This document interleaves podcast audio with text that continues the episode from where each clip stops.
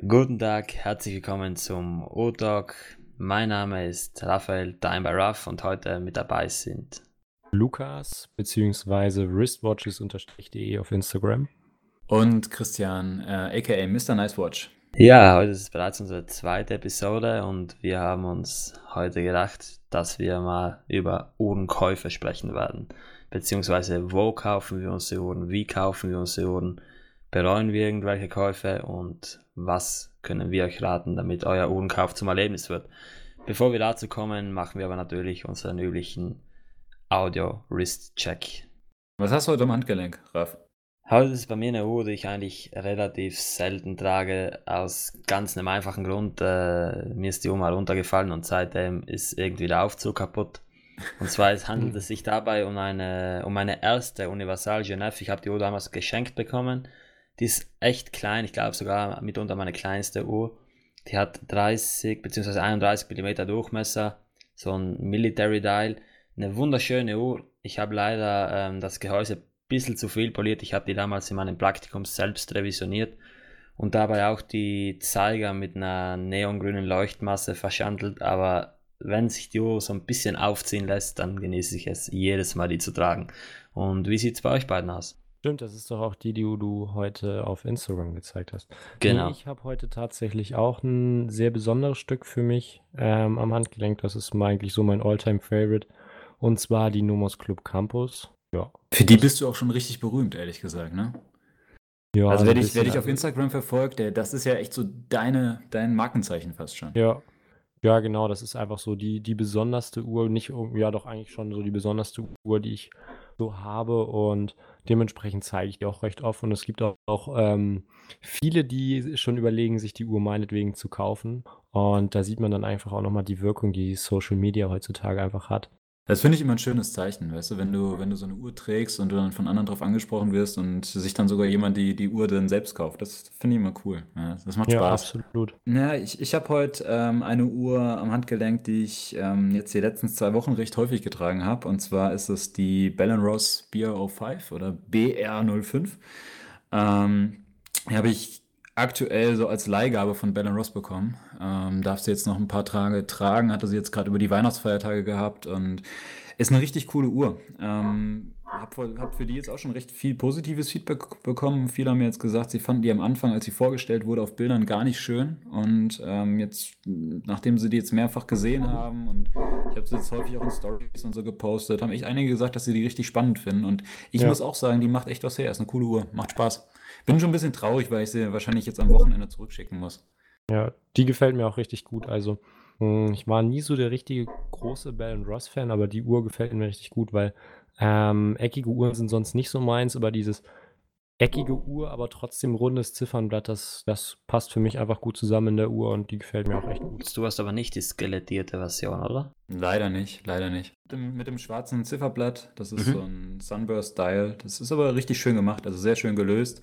Ähm, durch das Schwarz eine sehr, also jetzt nicht, nicht besonders auffällige Uhr. Ne? Also du kannst die locker zu allem auch tragen und äh, macht aber wirklich Spaß. Also muss ich auch sagen, es ist sehr, sehr schön gefertigt. Das, gerade das Armband ist echt großartig. Ähm, ich habe ja, das weiß ja der ein oder andere, auch eine, eine Audemars Piguet Royal Oak und äh, gerade das Armband und auch die Schließe, die Verarbeitung von der Schließe erinnert tatsächlich sehr an, an das Armband äh, oder an die Schließe von der Royal Oak. Und ähm, ja, ich, ich, mir ist es immer wichtig, dass auch gerade so, so dass das Armband sich hochwertig anfühlt und das, das ist hier echt gegeben. Also Ja. ist eine coole Uhr, ja, macht Spaß. Kann ich mir vorstellen, ja, ich äh, finde ja auch, dass Bell Ross generell mit dem ganzen Aviation Stuff, den sie so in ihre Uhren einbringen, echt einen super Job machen. Also ich finde vor allem die Uhren, die wirklich an die Flugzeuginstrumente angelegt sind, finde ich echt, echt, echt geil. Ja, es ist auch ist eine spannende Marke. Also, ähm, ich, was ich jetzt so gehört habe, ist, dass sie halt diese Reihe auch weiter ausbauen möchten, dass da auch noch mehr Komplikationen kommen sollen. Und die ist schon, glaube ich, oder Bell Ross ist natürlich jetzt nicht immer so im Fokus, ähm, aber ich glaube, die, die Reihe kam echt ganz gut an und da haben sie jetzt auch was, glaube ich, auf dem sie wirklich was aufbauen können, langfristig. Also würde mich freuen, finde ich spannend.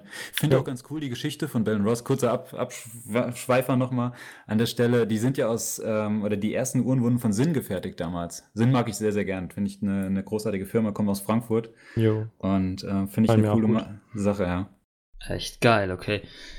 Ja, dann kommen wir auch direkt schon zu unserem heutigen Thema. Also wie bereits gesagt, geht es heute um den Uhrenkauf beziehungsweise den Prozess, eine neue Uhr zu kaufen. Also ganz platt gesagt. Spaß, nee, ähm, es geht eigentlich darum, wie kauft ihr, beziehungsweise wie kaufen wir unsere Uhren und worauf achten wir.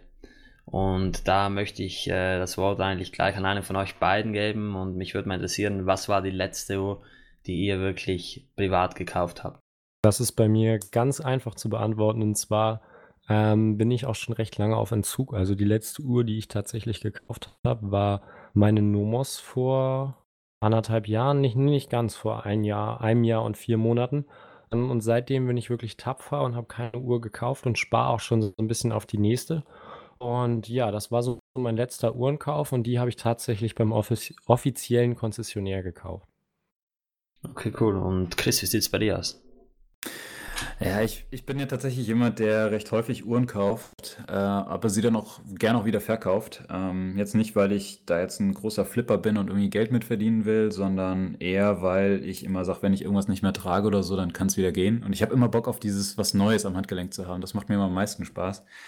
Ähm, deshalb mein letzter Uhrenkauf war tatsächlich jetzt kurz vor Weihnachten. Ähm, ich habe eine Uhr bestellt, die leider noch nicht angekommen ist.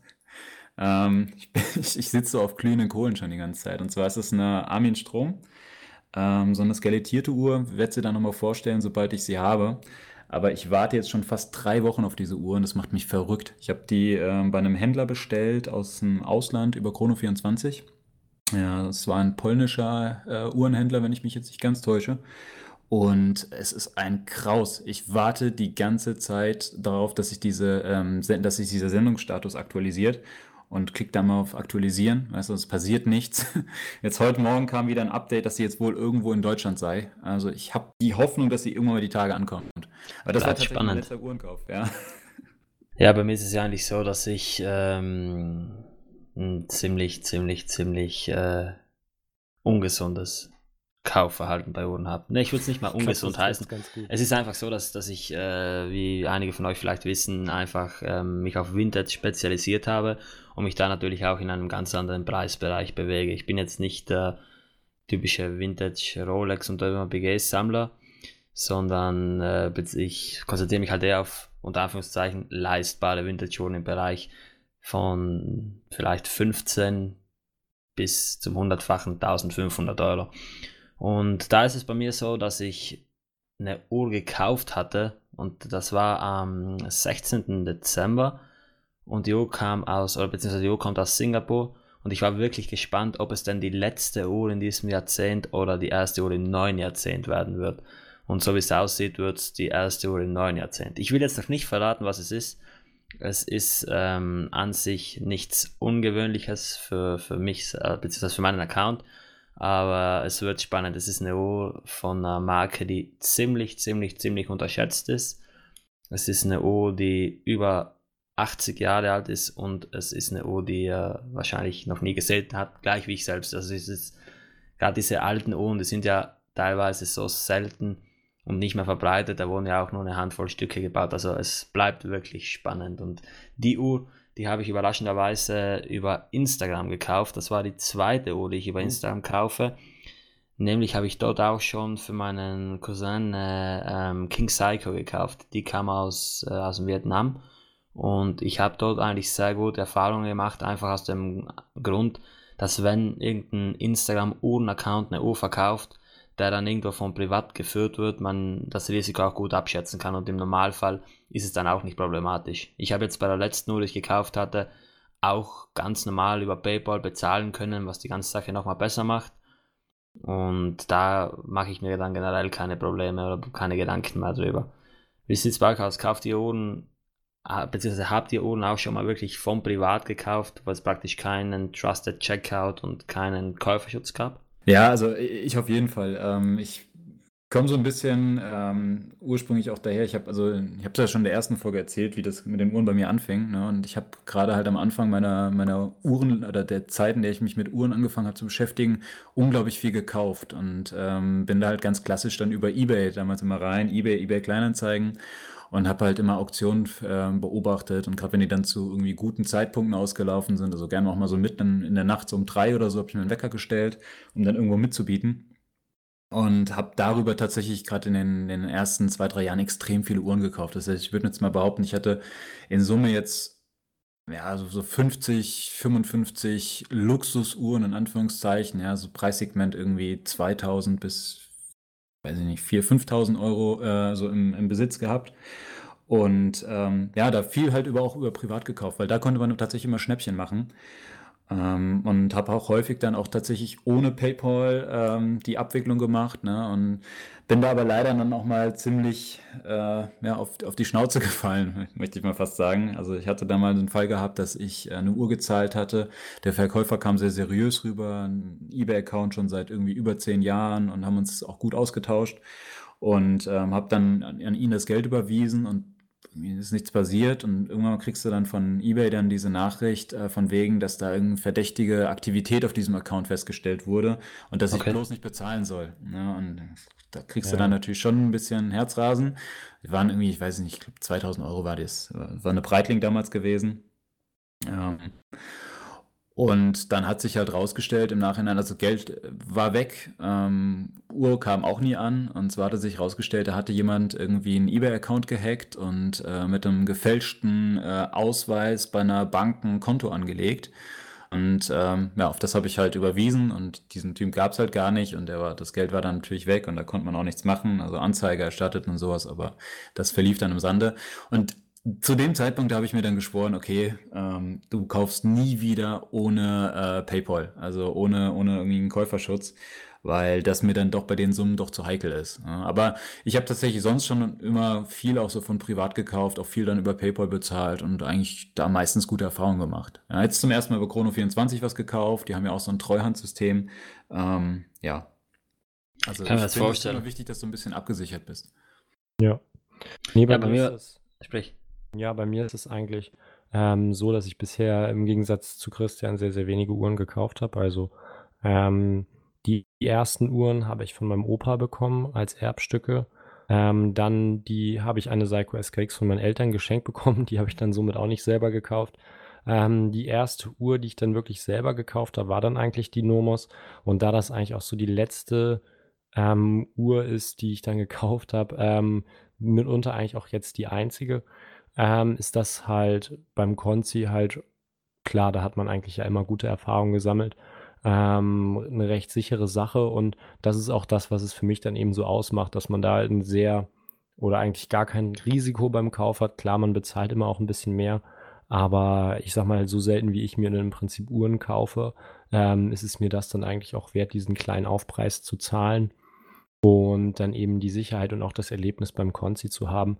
Was ich auch immer wieder hin und mal hin und wieder mache, so wie Raphael, sind halt eben Vintage-Uhren kaufen. Gerade bei mir ähm, fängt das jetzt immer noch so ein bisschen stärker an, weil ich eben auch über eine Vintage-Uhr von meinem Opa tatsächlich ähm, in das Hobby so ein bisschen reingerutscht bin. Das ist diese und, kleine goldene, ne? Genau.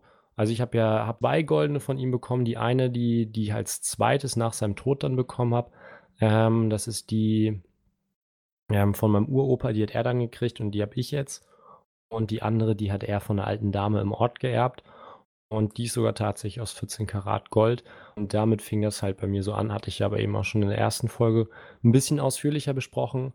Ähm, aber das führte eben dazu, dass ich eben auch auf eBay Kleinanzeigen viel nach Vintage-Uhren suche und da auch immer mal für meine Freundin ähm, kleine Damenuhren gekauft habe und da eigentlich auch durchweg positive Erfahrungen gesammelt habe.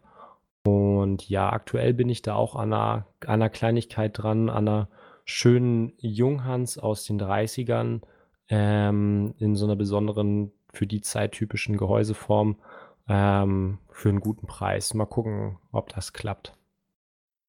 Ja, bei mir war es natürlich auch so, dass ich mal ein bisschen äh, aufs Eis gelegt wurde, das mal sozusagen. Es handelte sich damals um eine Omega Speedmaster Reduced und die Uhr war ein Fullset, die Uhr kam mit zwei originalen Omega-Bändern und die war ziemlich günstig. Und es ging damals so roundabout um 1000 Euro. Wo hast und du die gekauft? Das war von, von einem privaten Italiener. Also es war auf einer italienischen Secondhand-Seite und der war dort privat unterwegs. Und dann war es halt so, dass ich halt nie hergegangen wäre und die Uhr einfach so gekauft hätte. Denn der hatte kein PayPal und der machte halt auch an sich schon ein bisschen so einen komischen Eindruck. Und dann war es allerdings so, dass ich ein Foto wollte, wo die Uhr auf einem Blatt Papier lag mit meinem Namen drauf. Das hat er mir dann nach längeren Diskussionen auch geschickt. Und ähm, das war halt für mich der Beweis, dass er die Uhr auch wirklich in seinem Besitz hat. Was dann auch so war. Dann habe ich das Geld überwiesen, wobei ich beim Überweisen schon für mich selbst abgeklärt hatte, okay, es kann jetzt sein, dass du die extrem günstig oder die Erfahrung extrem teuer bekommst. Ja. Und dann war es leider so, dass ich ähm, ja letzteres bekommen hatte. Also da hat mir dann auch eine Tracking-Nummer geschickt. Der war dann auch mit mir noch immer im Kontakt. Ich habe ihm geschrieben, ja, das Tracking geht nirgends. Es, äh, er hatte auch keinen Beleg oder sowas, hat mir nur die Tracking-Nummer geschickt. Und dann nach zweieinhalb Wochen habe ich dann auch die Hoffnung verloren. Hatte dann auf, äh, auf Rat meiner Eltern auch Anzeige erstattet und ähm, ich war dann aber auch schon wirklich davon überzeugt, dass ich da nichts mehr tun würde hat sich dann auch so bestätigt, der Fall wurde archiviert und im Endeffekt, mir ging es keine Sekunde schlecht, da ich einfach mit mir selbst das schon abgeklärt hatte. Also ich war da nie überrascht. Ich wusste, dass so ein Kauf extreme Risiken birgt, aber sich auch lohnen kann. Und so hat es sich dann auch, äh, beziehungsweise hat es sich ja auch bei meiner Cartier Santos gelohnt, die ich ebenfalls vom Privat gekauft hatte. Und ihr müsst euch mal vorstellen, ich hatte, ich war da ähm, auf der Suche nach einer Schachtel für meine Bullhead einfach auf ähm, einer österreichischen Secondhand-Seite und habe dann zufällig bei den Vorschlägen diese Uhr gefunden. Und das war bereits seit zwei Jahren meine absolute Great Watch. Dann habe ich mir die angeschaut, die war seit zwei Monaten schon online, die war ziemlich, ziemlich günstig, also die war gut 1000 Euro unter Wert und alle Fotos waren halt immens schlecht. Also es war kein scharfes Foto von der Uhr online und es gab auch keine Papiere. Und dann habe ich eben mit dem. schon richtig nach Secondhand eBay Kleinanzeigen an. Genau, genau. Dann habe ich, den, dann hab ich den Verkäufer angeschrieben. Und äh, das ist halt wahrscheinlich ein älterer Mann gewesen. Der war auch äh, dann ziemlich schnell angepisst, hat mir zwar ein paar Fotos geschickt, die waren dann noch unschärfer. Also man konnte nicht mal die Seriennummer auf der Uhr erkennen und Papiere hatte er keine. Und er hatte die Uhr in Wien gekauft. Die Uhr war allerdings ein Asia Exclusive, die es meines Wissens nach nur in Asien gab und ich war halt extrem skeptisch. Dann habe ich für mich selbst auch wieder gesagt, okay, mache ich es oder mache ich nicht. Und in dem Moment ging es für mich halt um meine Grey Watch, die es im gesamten Internet aktuell nicht zum Kaufen gibt. Und da habe ich gesagt, scheiß drauf, ich mach's. Und äh, das hat sich dann echt gelohnt, denn als ich dann die Uhr aufgemacht hatte, hatte ich gesehen, dass in der Betriebsanleitung dann noch die Papiere drin lagen und äh, deshalb, das hat mir schon so ein bisschen eine gewisse Confidence gegeben beim Kaufen von Vintage-Uhren, aber ich wurde dann wahrscheinlich ein ja. bisschen zu übermütig. Aber wie gesagt, man kann Glück haben. Es ist aber echt ein ja. Risky-Business und ich, ich, ich rate niemanden, der irgendwie Angst um sein Geld hat in dem Moment, denn äh, da würde ich dann wirklich lieber, also sagen wir mal so, in dem Fall ging es nicht anders, dass die Uhr einfach nur da gab. Aber ich würde halt, wenn es jetzt sich, keine Ahnung, um eine normale, leicht erhältliche Uhr handelt, immer, immer, immer, immer den, den Mehrpreis zahlen. Denn ganz ehrlich, äh, also das geht schon ziemlich äh, auf die Nerven, wenn das dann irgendwie nicht klappt und man die ganze Zeit bangt, dass das Paket ankommt und ob dann alles passt. Also ich hatte Glück, muss aber nicht immer so sein. Ja, das ist, das ist ja immer so. Das ist, manchmal äh, schaltet dann halt der Kopf so aus. Ne? Also ich kenne das halt sehr stark immer davon, als ich sehr intensiv bei eBay an den ganzen Auktionen unterwegs war. Und manchmal dann, dann hast du so richtig Lust drauf und dann gehst du auch mal so ein Risiko ein. Ne? Dann denkst du, oh, komm, bietet jetzt kein PayPal an oder so. Ähm, ich finde die Uhr aber gut und der Preis wird passen und vielleicht, wenn ich es jetzt kriegen kann und bis dahin würde ich dann doch noch mitgehen, bin doch bereit, das Risiko einzugehen. Äh, da kommt manchmal so ein bisschen der Zocker auch raus. Ja, Kann ich mir gut vorstellen. Mir fehlt, mir fehlt ehrlich gesagt so ein bisschen der Mut. Ähm, also ich hatte das schon oft eben auch bei Auktionen, dass ich, ähm, auch wenn der Preis für Uhren noch gut war, ähm, mir mein Budget viel zu knapp gesetzt habe und dann eben nicht mitgegangen bin und es im Nachhinein dann immer bereut habe. Und ich denke mal, das Gefühl ist dann genauso schrecklich wie ähm, auf eine Uhr zu warten und ohne die Sicherheit zu leben, dass sie wirklich ankommt. Also wirklich was gewonnen habe ich dann im Endeffekt auch nicht. Ich habe dann halt das Geld, aber eine, an der Uhr kann ich mich dann trotzdem nicht erfreuen. Ähm, und das geht jetzt eben bei dieser Uhr, die ich eben angesprochen habe, die, die, die Junghans eben auch schon weiter. Also die Uhr, die ist auch sehr, sehr günstig. Also ich habe die jetzt für mit, mit inklusive Versand für 30 Euro. Aber selbst da bin ich schon am überlegen, weil der Verkäufer ähm, nur PayPal als Freunde bzw. Überweisung akzeptiert. Ähm, und ich mir da auch schon so überlege, so ja, sind entweder halt, entweder erhalte ich halt diese schöne Uhr oder sind halt 30 Euro weg. 30 Euro sind jetzt für eine Uhr halt nicht viel, aber 30 Euro sind 30 Euro. So, da kann man halt auch mhm. schön von essen gehen, bevor sie dann halt weg sind. Ähm, und ich bin da, glaube ich, ein ziemliches Gegenteil dann zu euch auch, ähm, dass ich dann da eher noch vorsichtiger bin. Ja, bei mir war es dann halt auch immer so, dass ich in dem Moment, wo ich dann, gerade jetzt bei dieser Omega Speed Master, als, ich, als mir dann bewusst wurde, dass ich die Uhr nicht mehr halten werde, da dachte ich mir einfach, ich hätte einfach viel, viel lieber die Uhr als mein Geld zurück. Denn ich war ja da, ich hatte mich damit ja schon abgefunden, dass ich die Uhr gekauft hatte. Und da habe ich halt auch gesagt, so, wenn ich jetzt mein Geld zurückbekomme, ich hätte halt einfach lieber die Uhr. Denn der, der, der mich über den Tisch gezogen hatte, der, bes, der besaß die Uhr ja, oder der besitzt sie immer noch. Und ja, wie gesagt, ist leider nicht immer einfach. Aber ich muss dazu sagen, dass ich einfach diesen, diesen, diesen Mehrwert, den ich da, beziehungsweise dieses Geld, das ich mir da spare, dass sich das schon irgendwo rentiert. Denn vor allem, wenn man mehrere Uhren kauft, dann summiert sich das irgendwo und dann kann man auch mal den einen oder anderen Verlust wegstecken. Aber wie gesagt, es, es ist wirklich risky. Aber gerade das macht mir dann halt auch wieder Spaß. Mir würde es jetzt irgendwie langweilig vorkommen, bei Chrono reinzugehen und eine Uhr zu kaufen. Natürlich, das sind jetzt kleine Beträge. Wenn ich jetzt eine Uhr für mehrere tausend Euro kaufen würde, würde ich es mir zweimal überlegen. Aber gerade ja. so bei Uhren bis 1000 Euro, da geht schon mal so viel an Chrono selbst dass ich mir einfach sage, wenn ich da irgendjemand finde, der vertrauenswürdig wirkt, den ich das einfach über PayPal bezahlen kann, ja, mein Gott, das sind halt die PayPal-Gebühren. Aber dann ist es auch einfach für alle Parteien unkompliziert. Und das ist mir bis zum Schluss wichtig. Wenn ich eine Uhr kaufe, dann möchte ich eine schnelle Abwicklung, eine unkomplizierte Abwicklung. Ich will ja. die Uhr sehen und es ist bei Vintage auch mal ein ganz eigenes Thema. Und, und wenn mir die Uhr zusagt, dann bezahle ich, er soll die Uhr versenden, mir die Tracking-Nummer schicken und im Normalfall passt das dann auch so. Mhm. Was ich gerade bei, bei teureren Uhren sonst vielleicht auch interessant finde, ist, ähm, dass man sich dann mit der Person trifft. Gerade bei teuren Uhren, die man ja sich nicht alltäglich kauft, kann man dann ja auch eher mal weite Strecken auf sich nehmen und sich dann persönlich mit der jeweiligen Person treffen. Ähm, dann kann man einen persönlichen Eindruck von ihr gewinnen und man kann das dann mit der Abwicklung halt auch sicher machen, dass man dann auch sicher die Uhr erhält, sich über den Zustand, was ja gerade bei Vintage auch sehr wichtig ist, ähm, informieren und sich den angucken. Ähm, und was meiner Meinung nach dann eben auch eine sehr sichere Möglichkeit ist, ähm, ist eben, dass man sich dann da an öffentlichen Orten trifft und das dann da problemlos macht. Ähm, und da fallen dann eben halt auch noch die Gebühren für PayPal oder ähm, auch Uno 24 halt auch weg. Naja, das ist ja auch immer eine beliebte Methode, ne? dass du halt auch gerade zum Beispiel, auch wenn du über Ebay mit jemandem in Kontakt kommst, ja, dass du dich dann mit dem privat halt verabredest ne? und dich dann halt außerhalb äh, von Ebay einigst. Das mag natürlich Ebay nicht und wenn, wenn Ebay das rauskriegt, dann zahlst du trotzdem Gebühren. Aber ähm, ja klar, das natürlich, da kannst du natürlich sparen. Ja. Und ähm, das ist ja auch das, Raff, was du eben schon gemeint hast, ne, mit Chrono 24. Natürlich, da fallen ja auch Gebühren an und deshalb bin ich auch immer der Meinung, du machst da selten wirkliche Schnäppchen. Ne? Also die, die Preise, die sind da natürlich sehr an dem, an dem aktuellen Marktpreis ausgerichtet. Ne? Und dann die, die Händler, die rechnen sowieso sich die, die Gebühr noch äh, oder schlagen die noch auf den Preis obendrauf. Ähm, das heißt, da finde ich es oftmals auch gar nicht so interessant zu gucken. Also ich, ich habe jetzt zum allerersten Mal tatsächlich, ich glaube zum zweiten Mal, ich weiß gar nicht genau, über Chrono 24 was gekauft, ähm, weil ich da tatsächlich für mich nie so das, den, so ein Schnäppchen gefunden habe, wo ich gesagt habe, da, da möchte ich jetzt unbedingt zuschlagen. Jetzt aktuell bei der Uhr, auf die ich gerade warte, da schon, aber sonst irgendwie war das nie der Fall.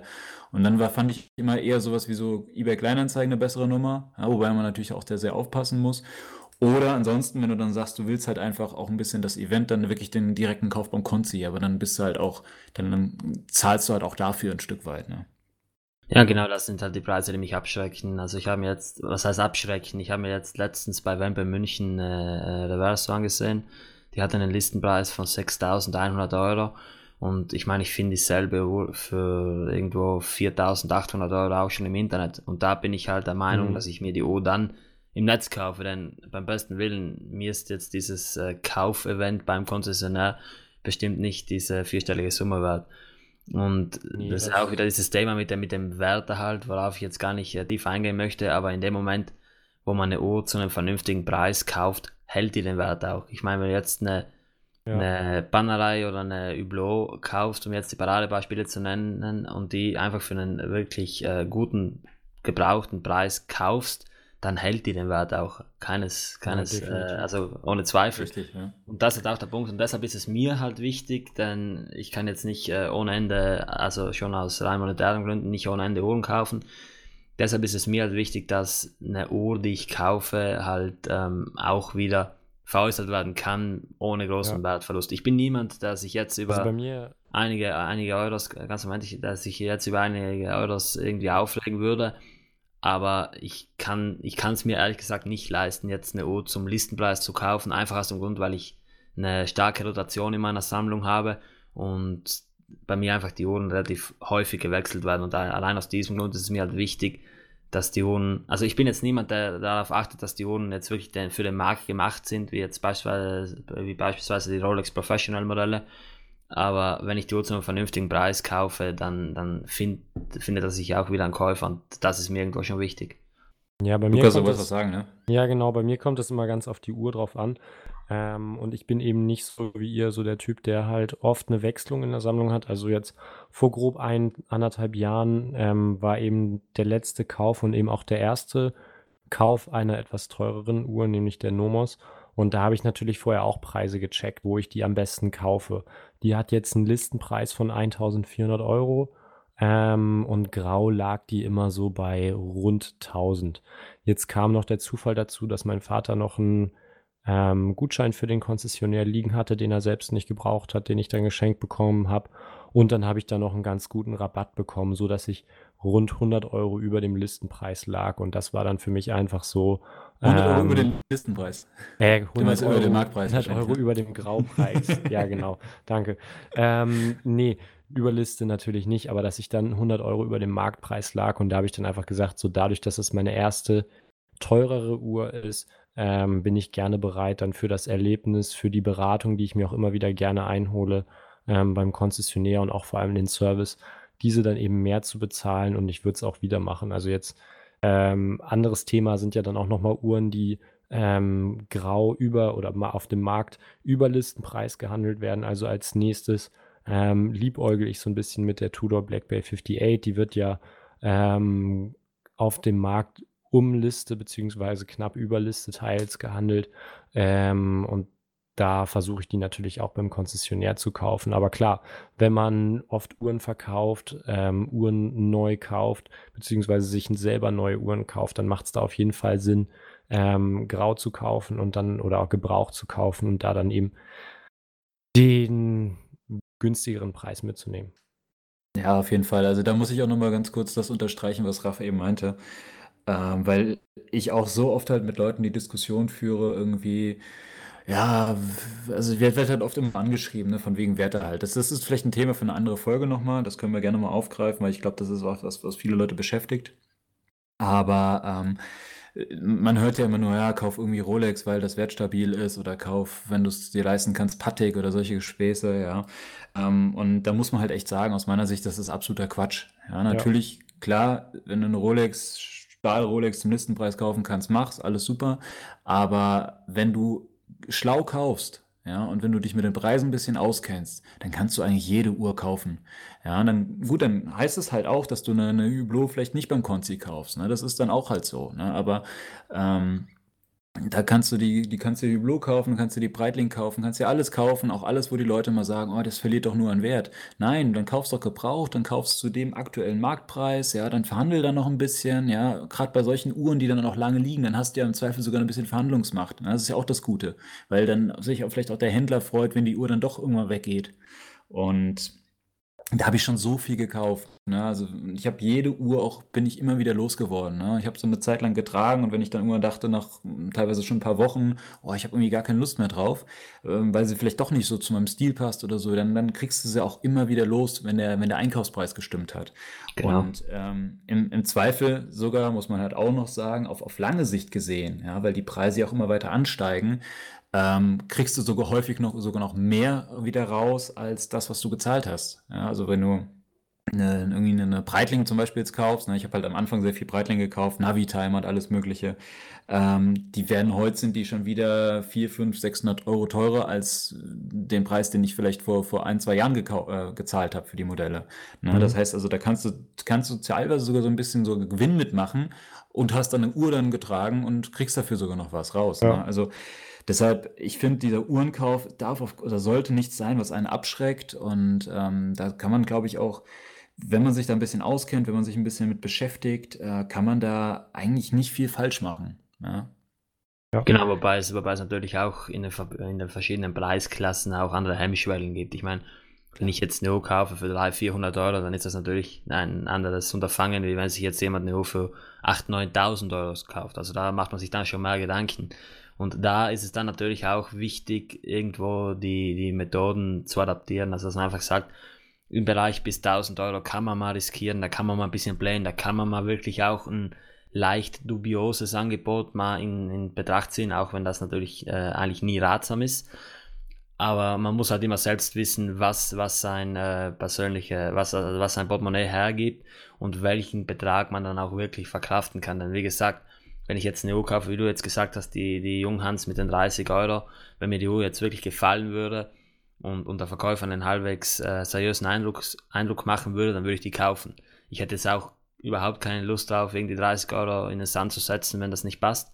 Aber bei, bei dem Betrag war es definitiv verkraftbar. Aber ja. wie gesagt, in den höheren, in den höheren äh, Etagen, wenn es da wirklich auch in den äh, drei beziehungsweise vier oder fünfstelligen ähm, Bereich geht, irgendwann muss er dann auch die Vernunft einsetzen, wo man dann einfach sagt, okay, jetzt, Kommt jetzt, auf dein Geldbeutel jetzt, an, ne? Genau, wenn es jetzt, um, wenn es jetzt um eine, um eine 15.000 Euro Uhr geht, die man irgendwo äh, bei einer anderen Quelle für 12,5 schießen kann, dann stelle ich mir dann auch. auf diesen Instagram-Seiten, die, die sagen, äh, sell Luxury Watches und so?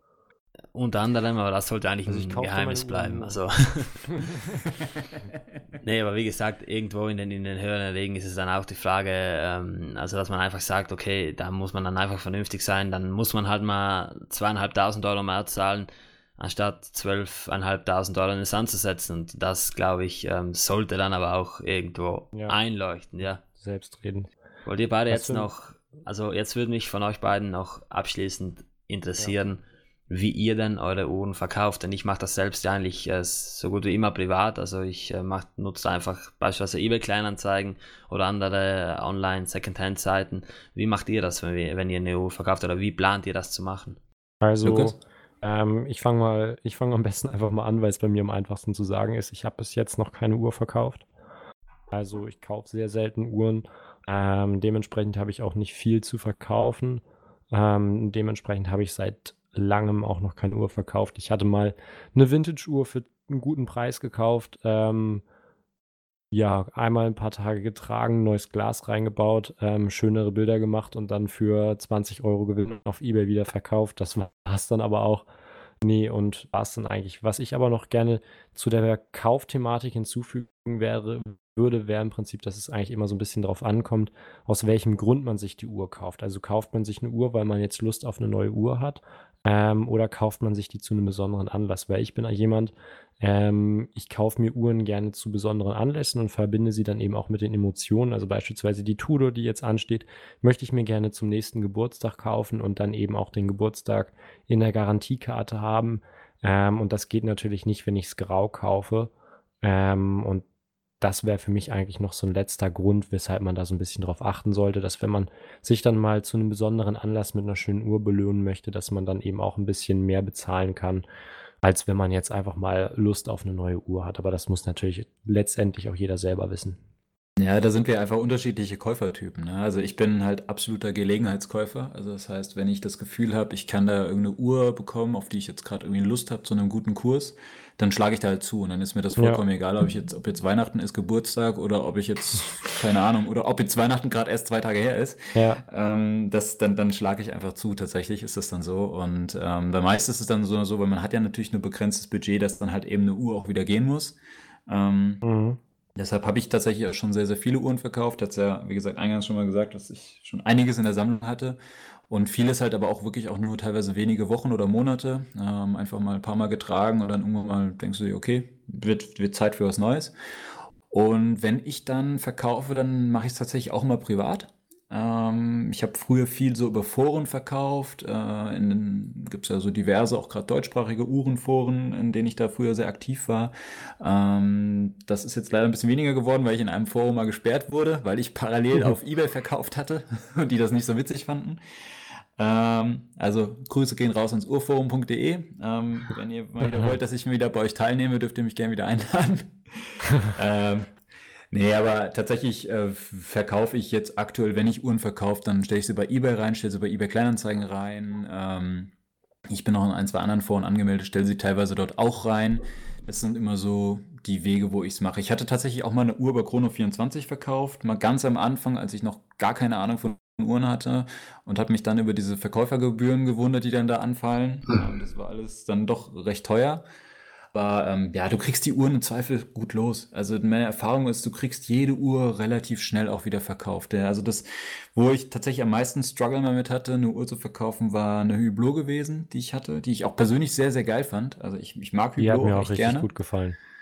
Die war echt richtig schön und sie musste dann leider gehen, weil irgendwas anderes gekommen ist. Frag mich, ich glaube, meine, meine Audemars Piguet hatte ich dann gekauft und dann musste ich, das musste ich geldfrei machen. Ja, ich glaube, so war das gewesen. Und die hatte ich echt über Monate dann versucht zu verkaufen. Und ich hatte mir halt so einen Kurs gesetzt, der relativ hoch war, weil das ist ein recht seltenes Modell gewesen, was man auch nicht so oft gekriegt hat. Und wenn man dann bei Chrono 24 zum Beispiel geschaut hat, wo die so im, im Preis, in der Preisrange, in der die liegen, da hatte ich mich dann so in dieses so ein bisschen unteres Mittelfeld da einsortiert äh, im Angebotspreis. Und dafür ging sie einfach nicht weg. Also da hat man schon gemerkt, da war dann einfach zu wenig Nachfrage, beziehungsweise ähm, hat man dann ganz komische Tauschangebote bekommen oder sonstige Geschichten. Das war dann ganz dubios. Also dann wird dir dann plötzlich ja. auch irgendwie mal eine Roller angeboten oder irgendwie drei Fahrräder oder sowas. Ja, das dann erlebt man dann alles, das ist auch mal herrlich. Du kannst ja auf Aber drei Fahrrädern gleichzeitig fahren, ne? Ja, ja genau. Ja, aber, aber letztlich hatte ich dann, bin ich bin dann mit dem Preis immer weiter runter, ne, und dann auch irgendwann an meine Schmerzgrenze, wo ich gesagt habe, okay, ne, bis dahin würde ich jetzt maximal gehen und dafür ist sie dann auch weggegangen. Also dann kam tatsächlich am nächsten Tag jemand angefahren und hat sie, hat sie bei mir zu Hause abgeholt. Also es ging dann ruckzuck. Auf dem Fahrrad. Äh, äh, nee, nee, tatsächlich nicht. Ja, das war, war auch ein witziger Typ. Ja, äh, irgendwie so, so Typ Bodybuilder, kam dann irgendwie quer durch, durch Deutschland gefahren in so einem, äh, ich glaube, Porsche Panamera war das hat dann aus dem Auto raus ähm, noch seinen Vater angerufen, ob, die, ähm, ob der Preis aus seiner Sicht okay ist. Und der Vater gesagt, ja, ja, passt schon, passt schon. Und dann hat er mir das Bargeld, Bargeld in die Hand gedrückt und ist wieder abgebraust mit der Uhr. Äh, aber da erlebt man auch mal lustige Sachen, die Leute, die man da so trifft. Ne? Aber wie gesagt, alles, bisher fast alles privat verkauft. Ich hatte einmal hatte ich eine Uhr ähm, an einen Händler verkauft, ähm, weil ich die in Zahlung gegeben habe für was anderes. Das war dann, war eher tatsächlich unvernünftig, weil da holst du dann nie einen guten Preis raus. Ja, also da verlierst du immer mit. Ja. Ähm, also das, das würde ich auch so nie wieder machen. Das leben. war einfach nur, da war ich ungeduldig und habe gedacht, komm, irgendwie, ich brauche schnell das Geld und will die andere Uhr haben und machst du halt, aber würde ich im Nachhinein nicht mehr machen. Privat verkaufen und man kriegt das schon los. Vor allem, wenn man auch irgendwo die Expertise hat, einfach was die Uhr wert ist, dann ist es meiner Meinung nach definitiv immer möglich, selbst zu verkaufen. Es ist halt so, wenn man jetzt irgendwie nur auf dem Dachboden findet und sich überhaupt nicht auskennt, dann ist es wahrscheinlich schwierig. Aber gerade Menschen, die sich, äh, wie wir jetzt, wirklich viel mit Armbanduhren auseinandersetzen, die sollten da eigentlich im Normalfall keine Schwierigkeiten haben. Es gilt halt natürlich immer ähm, Fairplay für beide Seiten. Und äh, ja, dann würde ich euch fragen, ob ihr noch etwas abschließend dazu oder hinzufügen möchtet und sonst würde ich unsere zweite Episode dann auch schon langsam an den Ende zukommen lassen. Ja, was mir eigentlich noch ganz wichtig zu sagen wäre, wäre jetzt eigentlich für unsere Zuschauer sehr interessant. Und Beziehungsweise Zuhörer. Ja, zu, ja, genau, Zuhörer ähm, trifft es, glaube ich, besser. Ähm, und zwar, dass ihr unseren Instagram-Account abcheckt. Heißt genauso wie der ähm, Podcast Urtalk auf Instagram, damit ihr dann auch immer mitbekommt, wann eine neue Folge draußen ist. Ähm, da könnt ihr uns dann auch Anregungen hinterlassen, ob wie euch das gefallen hat. Vielleicht auch Themenvorschläge, was ihr gerne diskutiert haben wollt. Und dann versuchen wir das bestmöglich hier einzubauen.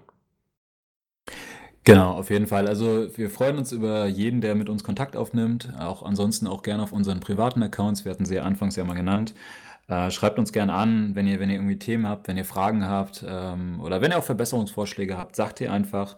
Und ich glaube jetzt zu dem Thema selbst Uhrenkauf, wir haben jetzt relativ viel drüber geredet. Ich hätte jetzt an sich auch gar nicht mehr viel zu ergänzen. Mir war einfach nur wichtig zu sagen, habt nicht so Angst vom Uhrenkauf. Ähm, beschäftigt euch mit den Preisen, schaut euch natürlich die Verkäufer gut an, ja, das ist auch wichtig. Überlegt euch, dass ihr oder wie, wie ihr es hinkriegt, dass ihr abgesichert seid. Ja, also nicht, nicht unbedingt jedes Risiko eingehen. Aber ähm, wenn man irgendwas zu einem guten Kurs kaufen kann und man sich sicher sein kann, dass man, dass man da, dass man die Uhr bekommt, ja, weil man oder das Geld im Zweifel wieder zurückbekommt, macht man da nichts falsch. Und ich finde, da sollte man keine Angst vor dem Unkauf haben. Absolut, sind auch äh, wirklich weiße Worte, die du da sprichst. Okay. Ja, ja und in dem Sinne würde ich. alles. Genau. und in dem Sinne würde ich dann sagen, beenden wir unsere Episode und ähm, wir sehen uns dann in der nächsten wieder. Also, Alles klar, bis zum bis nächsten dann. Mal. Ciao. Bis zum nächsten Mal. Danke fürs Zuhören.